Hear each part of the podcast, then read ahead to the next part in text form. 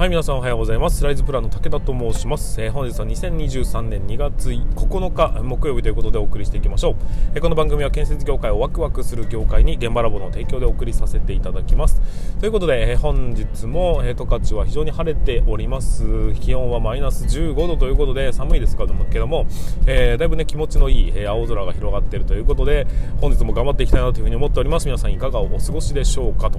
いうところで、えーと、ふとですね思ったんですけども、僕って、あのー、まあ、基本的にゼネコン、まあ、地場のねゼネコンの仕事をさせていただいてたんですけども、まあ、で働いてたんですけども。あの木造鉄骨造 RC 像鉄筋コンクリート像ですね。が、まあ、基本的にはこの建物の中では一番メインになるわけですが、えー、これどれが一番多かったのかなっていうふうにふと思ったんです。僕の経験ですね。で、えーと、木造って多分ねほとんどやったことないんですよ。3棟かな。3棟か4棟ぐらいやったかなっていうぐらいなもんなんです、まあ、それも結構、まあ、大規模なものだったり、まあ、個人住宅ではありながらすげえ金持ちの、えーと、個人住宅、まあ、1億3000万とかねそういうような建物はやりましたがあまりねうんとやってないです。で RC と鉄骨像を数にするとどっちが多かったのかっていうとですねおそらく RC 像の方が多かったんじゃないかなっていうふうに思います。まあそのぐらい結構ね微妙なところでございます。頭数で言うとね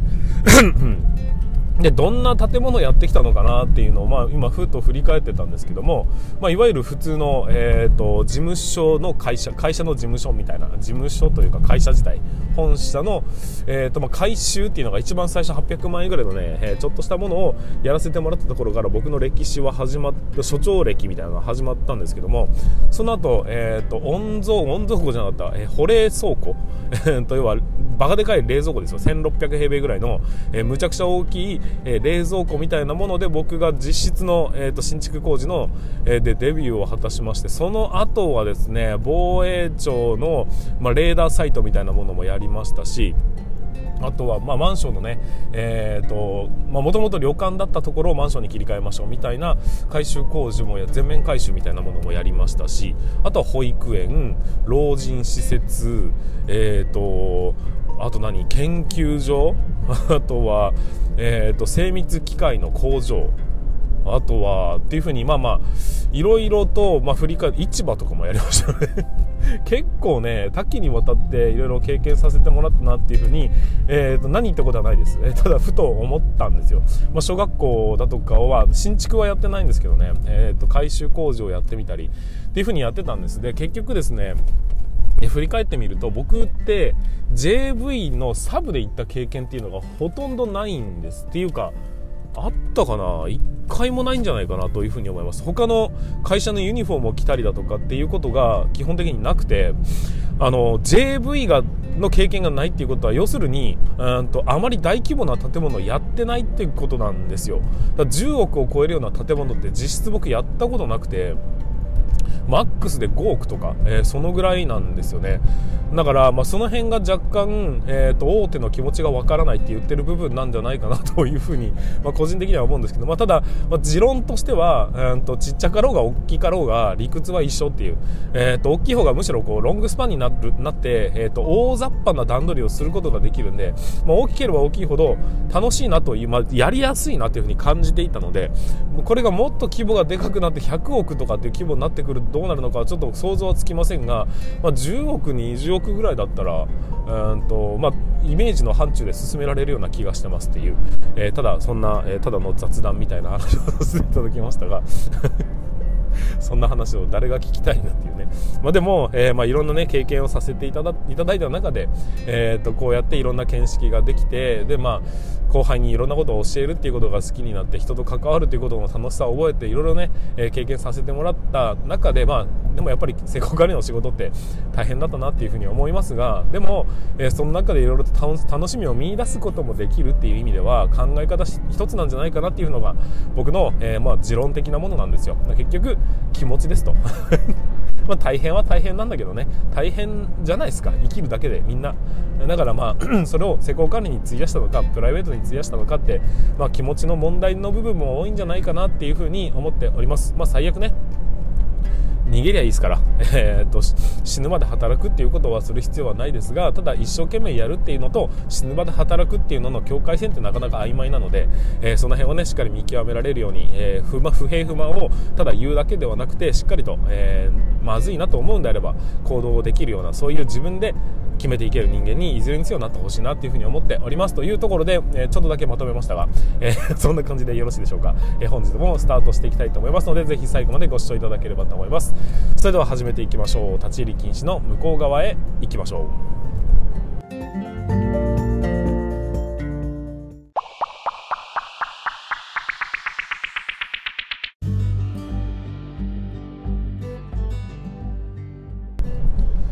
はいということでここからは、えー、建築知識ワンポイントラーニングということで進めていきましょう、えーと、住宅の、まあ、一応ね一級建築士の、えー、武田ということも、えー、肩書きも一応持っておりますので えと住宅の知識から、えーまあ、建築の、ね、基本的な、まあ、そうだなノウハウみたいなところをお伝えすることによってこれからね、えー、現場監督施工管理としてやっていく上での、まあ、今後の、えー、施工者施主さんだとかのやり取りとのその中でのヒントみたいなものに武器みたいなものにしていただければなということでお話をさせていただきます。はいということで本日の、えー、ワンポイントラーニングは何かと言いますとドアの幅って何で決まってるか知ってますっていうそんな話をねさせていただきたいというふうに思います。なんか広ければ広いほどいいわけでもないですよね。で狭かったら狭かったで使いづらいですよね。みたいなところもあってドアの幅ってなんか一般的な大きさっていうのはありますがあれそもそも何で決まってるか皆さん知ってますかっていうそこをちょっとね注目していきたいなというふうに思います。えーとドアの幅は何で決まってるのか。それはズバリですね。そこを通るものの大きさで決まってます。えーと一般的な話でいくと例えばトイレのドアみたいなものって65センチもしくは70センチぐらいが、えーと、一般的な幅なんですよ、まあ、トイレブースってね、えー、本当のトイレの中にあるさらに、えー、ある仕切り板みたいなところはだいたい65センチぐらいがいいんじゃないいいとこなんじゃないかなと。で SK 室みたいなねそういう雑巾を洗ったりするところはだいたい60センチぐらいっていうことになってるんでまあなってるわけじゃないですよ。が一般的なんじゃないかなというふうに思います。で、えーと、普通の個別のね、えー、例えば子供部屋とかそういうところのドアは何何センチなんですですかっていうとまあ、75センチみたいなものが多いんじゃないかな。であとリビングドアはどのぐらいかと言われると80センチなところが多いんじゃないかなというふうに思われます。で玄関ドアは、え、どのぐらいですかって言われると85センチぐらいから90センチぐらい、えー、もしくは120センチみたいなものもありますけどね。そういうふうに、えー、決め決められてるわけじゃないですね。一般的な常識っていうものがあったりするんですがこの常識って何によって作られてるんですかっていう話になっていくとこれはそこを何が通過するのかによって決められてるっていう話なんですよ。トイレってね基本的にまトイレットペーパーだとか以外に関しましては 基本通るのって人間だけじゃないですか。そういうようなところ人間しか通りませんよっていう大前提があるんであれば本当に人間が通りさえすればいいわけですよね。そうすると,、えー、と大きさとしては6 0センチ6 5センチあれば、えー、基本的には人間人間は通ることができるんです。人間の肩幅ってね、えー、と大体4 5センチから5 0センチぐらいなんで6 0センチぐらいあれば、えー、と基本的には通ることができるんだよねというのが、えーと、常識ではあるんです。通通常日本人間日本人の体格 なんですよね。っていうところから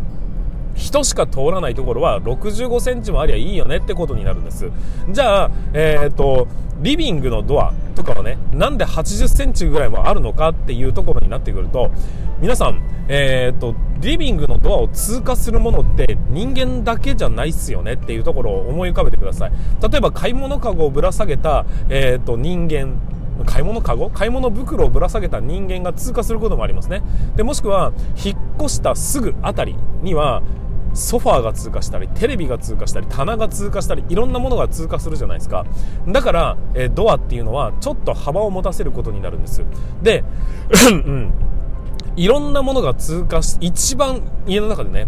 最もいろんなものが通過するドアはどこかっていうと、玄関なんですよ。で、玄関っていうのは、まあ、すべての入り口っていうことにもの裏、まあ、勝手口はありあるかもしれませんが、基本的にはすべては玄関を通過していくってことになると、家の中に収まっているものすべてが通過するようなドア幅になってないと入りませんって話になっちゃうわけですよ。まあ、ピアノだとか本格的に大型のものは、えー、違う、えーと、テラスのドア、ベランダの窓と窓とかねそういうところから出入りするかもしれませんがそういう計画を立てるんですが、えー、基本的にその引っ越してきたばっかりが一番大きな、えーと、移動があるんですけども、えーと、洗濯機とかねそういうような大きなものが通過すると想定されるドアというのは基本的には大きく作らなければいけないということになるんです。で見たことあると思うんですが玄関ってね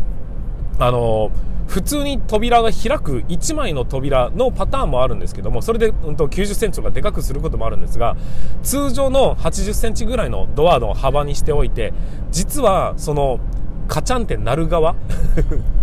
えーと、向か向かって左側違う。ドアのノブがついてない側のちっちゃい扉みたいになってるのって分かりますかね？なんかそのポストだとかがついてる。ポスト口がついてるようなところが、え若干ですね、まあ、30センチぐらいの幅になっていてそこって今通常はロックがかかってるんですが開けようと思ったら開けられるんだよねっていわゆる親子ドアって言われるドアの形状になってることがあるんですよ。これは何かというと通常は80センチぐらいありゃいいじゃんと。だけどいざという時に開けられないと困るよねっていう時のために親子扉って言ってね一応開けられるけど通常は開けないけどねっていうような部分を仕込んでおくみたいなやり方をするんです。そういう風なえ考え方をしていくとドアの幅っていうのは基本的には通過するものによって決まるんでどう考えたってそれ何が何も通過しないでしょっていうところはドアを小さくして金額を抑えることもできますし、えーと、大きく見せることに大きくすることによって、えドアをねいろんなものを通過させるという。要は将来的にどういうものが入るのかっていうところを基準に何どどのぐらいの幅にするのかっていうふうにしてドアの大きさは選定していただくのがよろしいんではないかなっていうところで今回お話をさせていただきました。実はドアの幅というのはそこを通過するものが何なのかによって縛られてるんだよっていうことを理解していただければというふうに思います。はいということで本日の建築知識ワンポイントラーニングは以上にさせていただきます。それではここから本編に進めていきましょう。それでは行ってみましょう。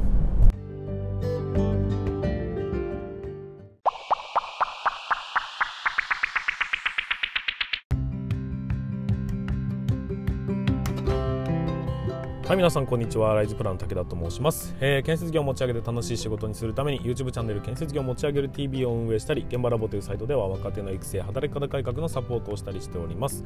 えー、この番組では建設業界のさまざまな話題や部下育成の話働き方改革の取り組み仕事力を上げる考え方などなど車で運転する空き時間を使ってお送りさせていただいております、えー、なので多少の雑音につきましてはご容赦いただきたいというふうに思います。ということで、え本日につきましては、えちょっとね数字を使ったお話をしていきたいなというふうに思うんですけども、えーえーと、職人さんの採用コストについてのお話になります、えーと、採用コストを数字で見たらっていうようなテーマで進めていきたいと思いますのでよろしくお願いいたします、えーと、採用コストって分かりますかね？あのー、1人をまあ、例えば職人さんっていうふうに今区切ったんですけども、ね、職人さんとして1人雇うためにかけたコストっていくらぐらいですかというようなところに、えー、を数字化したものなんですよ。例えば、えー、となんかインディードに出してみるとかね。なんかそういうサイトに登録するにもお金がかかるわけですよ。であとは、えーとまあ、会社に会社じゃなかった学校に訪問してとかっていうようなところにもお金がかかってきますよね。であとはうんとそうだな。新聞に広告を出しましたとかハローワークがどうのとかっていうような、えーとまあ、そういう作業をするための人的コストっていう、えーと、社員さんにそれをお願いしてやってもらった時に、えー、当然その人には給料が発生しますよねっていうふうにふうなところも考えていった時に、えーと、全国平均したら一体いくらぐらい、うんと、1人採用するのにいくらぐらいお金をかけているんだろうかっていう平均値これはですね今の、えーと、今から僕の言う数字はこれはあくまで職人ではなくて、えー、全国の、うんと企業の平均値だと思ってください。その彼らは、え1人いくらぐらいのコストをかけて1人を採用しているのかっていう平均値がですねおおよそ150万円なんだそうです。結構高いねっていう風に感じますかね。僕もね、まあ、結構高いねとパッと見は感じるんですがここから、えーと、お話をちょっと聞いていただきたいんですよ。じゃあ、えーと、まず採用コストは分かったと。じゃあ、うんとその職人さんが実際に職人さんになってそこから一生涯で稼ぎ出すお金っていくらぐらいなんだろうかっていういわゆる売上の給料じゃないですよ、えー、あくまで売上はいくらぐらいなのかっていうと大体2億から3億の枠に収まるそうです。1人職人さんが来ると要するに一生涯で2億から3億の、うん、と仕事をしてるよっていう話になります。OK ですね。これ今の、うん、と市場価格ベースです。じゃあ続きましてじゃあその一人の職人さんが、えー、一生涯で稼ぎ出すお金って要は単純にここは給料の話。いくらぐらいなんでしょうかっていうふうな話をすると ごめんなさい。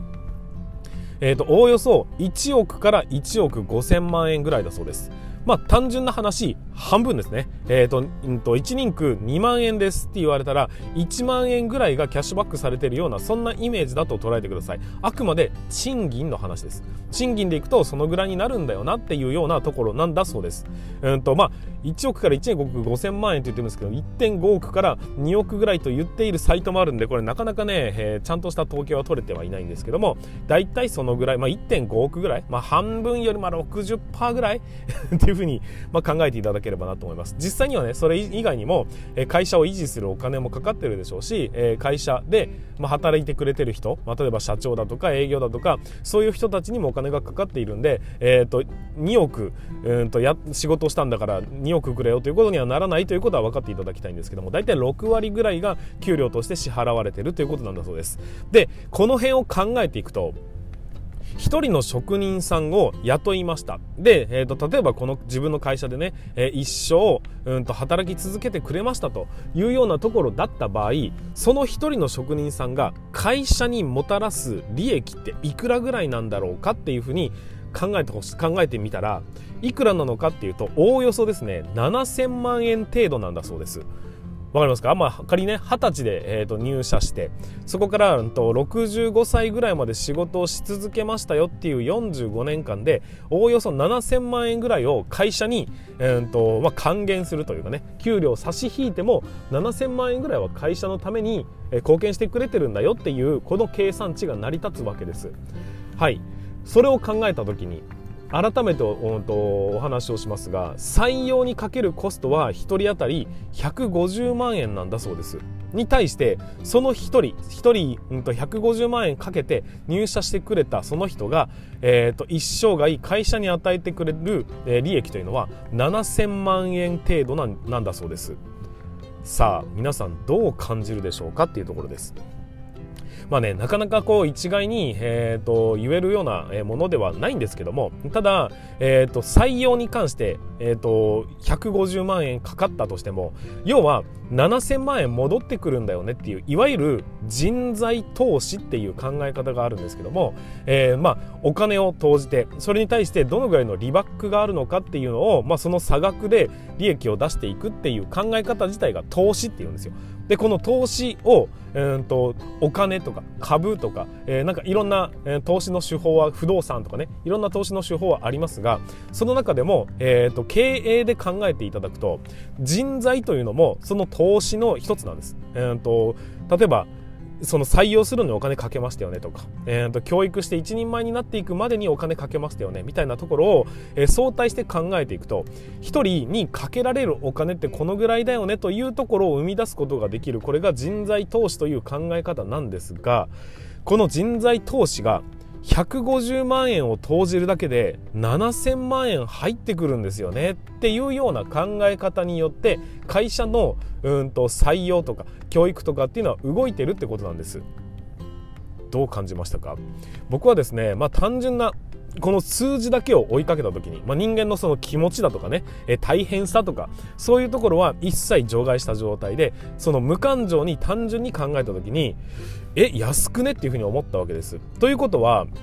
えーと、人採用これはあくまで一般的な、えー、と平均値になるので、えーと、おそらく建設業界の人たちはもっともっとお金をかけずにでも7000万円の利益を得るというようなことをやってるんだと思うんですよ。もう少しお金かけてもいいんじゃないのかなっていうふうにまあ単純に思ったっていう話です。150万円、まあ、例えばいいや、その全国平均1人雇うのに150万円ぐらいのコストをかけてますっていうの。を、もしも、えー、建設業界でも同じことをやった場合、まだまだ人って来るのではないかっていうふうに漠然と思ったんです。で、僕の身の回りの会社さんにどのぐらいお金かけてますかっていうのを聞いたところ、えー、大体ですね、えー、と年間1人2人入ってくるような、えー、と職人さんの会社の場合、えーと、月々かけてるコストは5万円ぐらいだって言ってました。まあ、5万円っていうことは、えーと、60万円ですね。で、えーと、が2人で、まあ、2人入ってきたとしたら、うんと、今日採用コストは30万円ってことになるんですよ。もうちょっとかけるんじゃないかな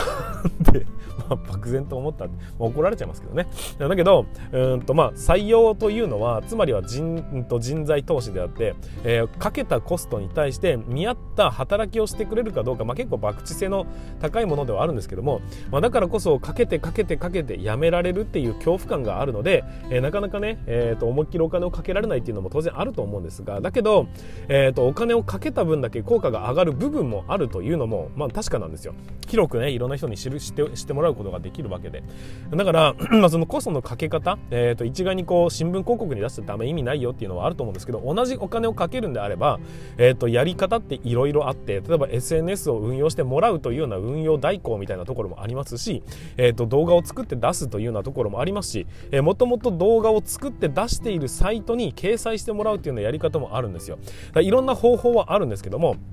少なくとも知れ渡るためにどういうふうにしたらいいのかっていうところだったりあとは地域に絞っていくんであれば地域に絞ればもう少しコスト安くなるよねみたいなところも含めて1人当たりにかけられるコストというものを少し、えーと、もう少しかけられるんじゃないっていうふうに、まあ、未来その子たちが育って、帰ってくるという保証はないわけですがだけどそこのね教育するとか会社の体制を見直すっていうことも考えていくと,、えーとまだまだ費用対効果というものを上げることはできるでしょうししっかりお金をかけた分だけ戻ってもらうと戻ってもらう？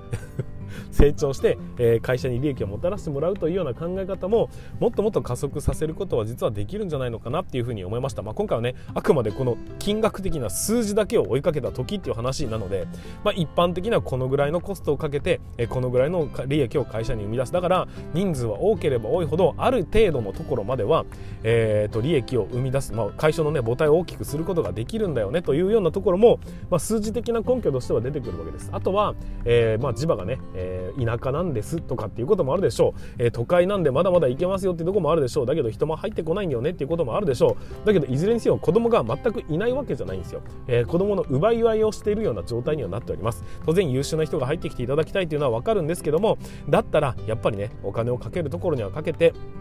で、えーと、かけないようにするとこはかけないようにするというようなそのねえっ、ー、と何て言うかなムラのないちゃんとしたお金かけお金のかけ方というのを勉強していただくことによってより一層採用というものをね、え質の高いものにできるんじゃないかなっていうふうにお金の側面だけで考えて、えー、今回お話をさせていただきました、えー、少しでも参考になれば幸いでございます。ということで、えー、本日は、えーと、職人さんって一体いくらのお金を生み出すのじゃないね。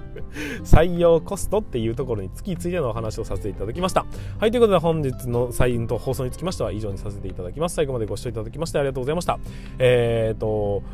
今回はね音声配信だけにしてます。なんかこうふわふわっとしてしてしまう可能性があったんですけど意外とちゃんと喋れてなっていう風な印象でございますが。まあ、うん、と音声配信で楽しんでいただければなというふうに思います。はいということで本日は以上にさせていただきます、えー、それでは全国の建設業の皆様本日もご安全に。